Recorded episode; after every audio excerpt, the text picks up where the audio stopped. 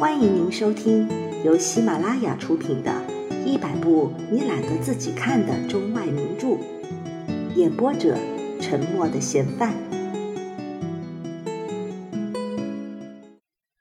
团圆媳妇的婆婆一听，这才恍然大悟，原来这可不是白抽的，十吊钱一张可不是玩的，一吊钱捡豆腐可以捡二十块。三天捡一块豆腐，二十块，二三得六，六十天都有豆腐吃。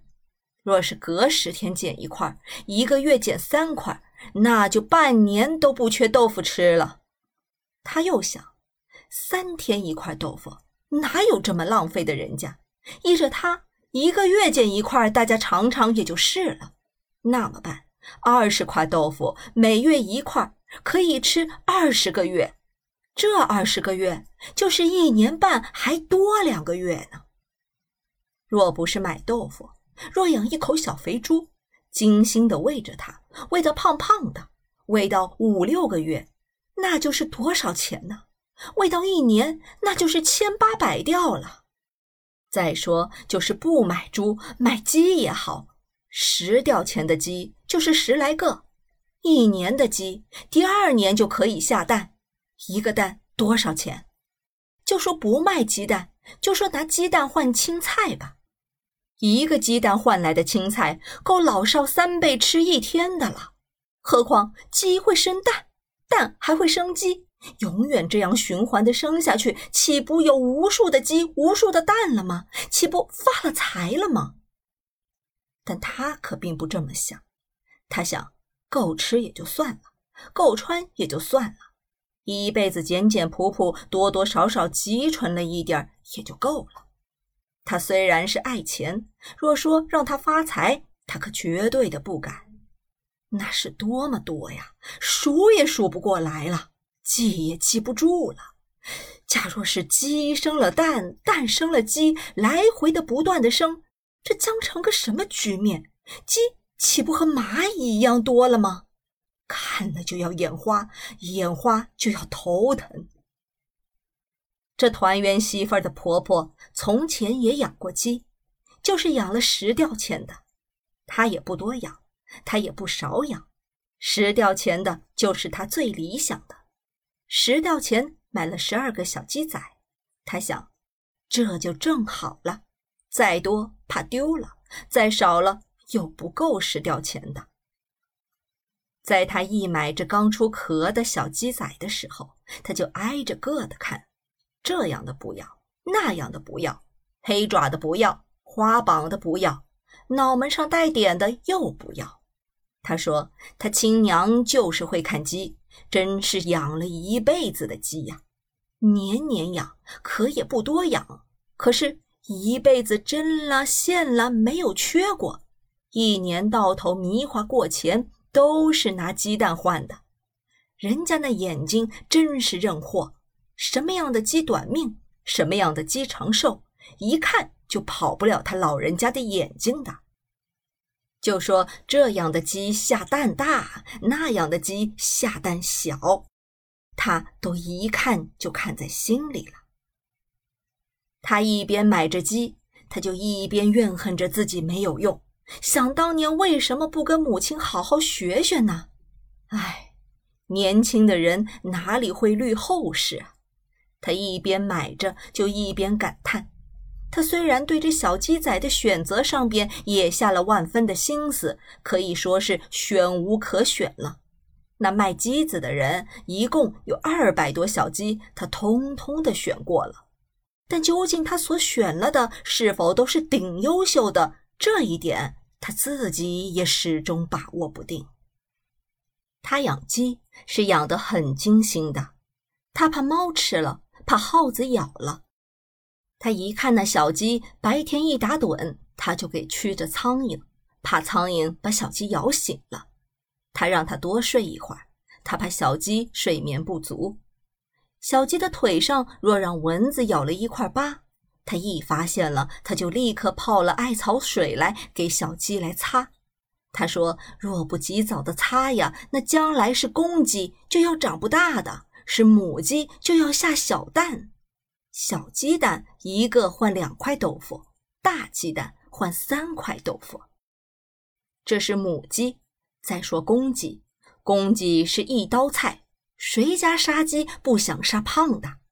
小公鸡是不好卖的。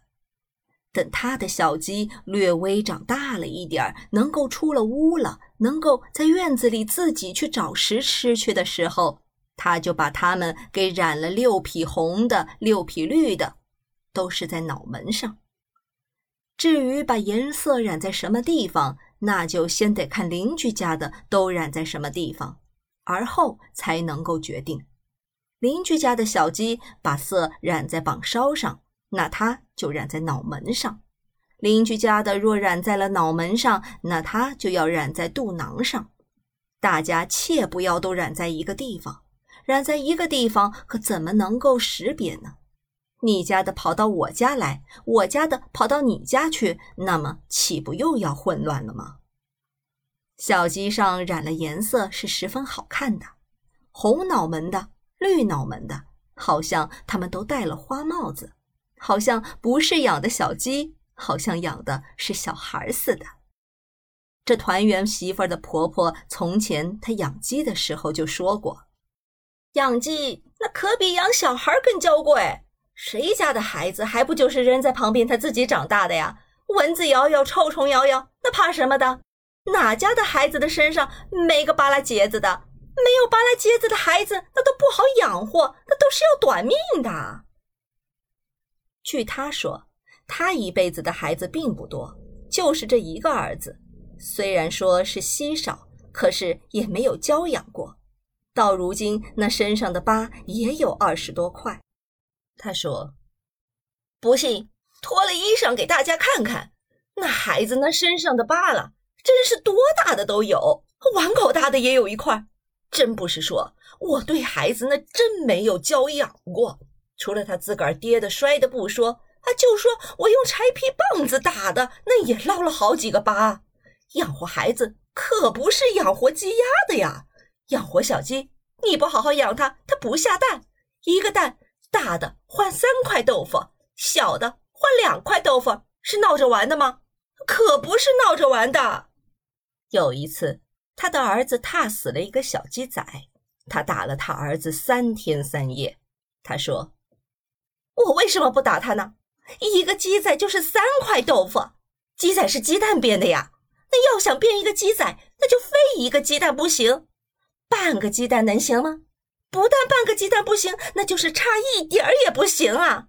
坏鸡蛋不行，陈鸡蛋不行，一个鸡是要一个鸡蛋的。那么一个鸡不就是三块豆腐是什么？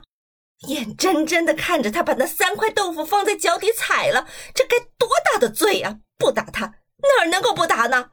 我越想越生气，我想起来就打，不管黑夜白日的，我打了他三天，后来打出一场病来。半夜三更的睡得好好的，说哭就哭，可我也没有当他是一回子事儿，我就拿饭勺子敲着那门框，给他叫了叫魂，没理他也就好了。他这有多少年没养鸡了？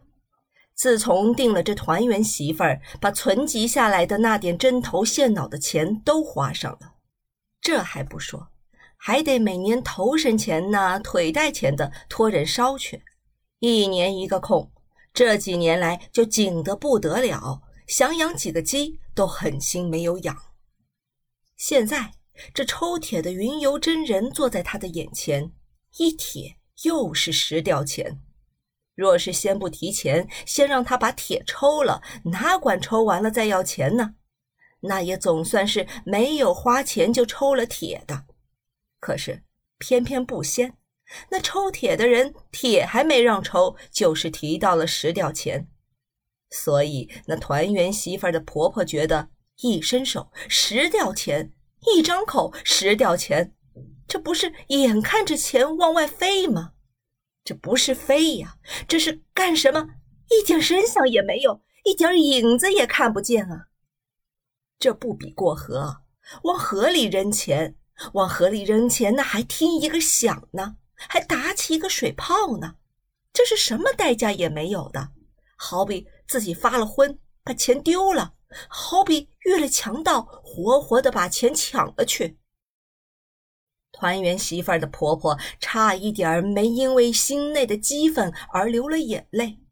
她一想，十吊钱一铁，这哪里是抽铁，这是抽钱。于是她把伸出去的手缩回来了。她赶快跑到脸盆那里去，把手洗了。这可不是闹笑话的，这是十吊钱呐！她洗完了手，又跪在赵王爷那里祷告了一番。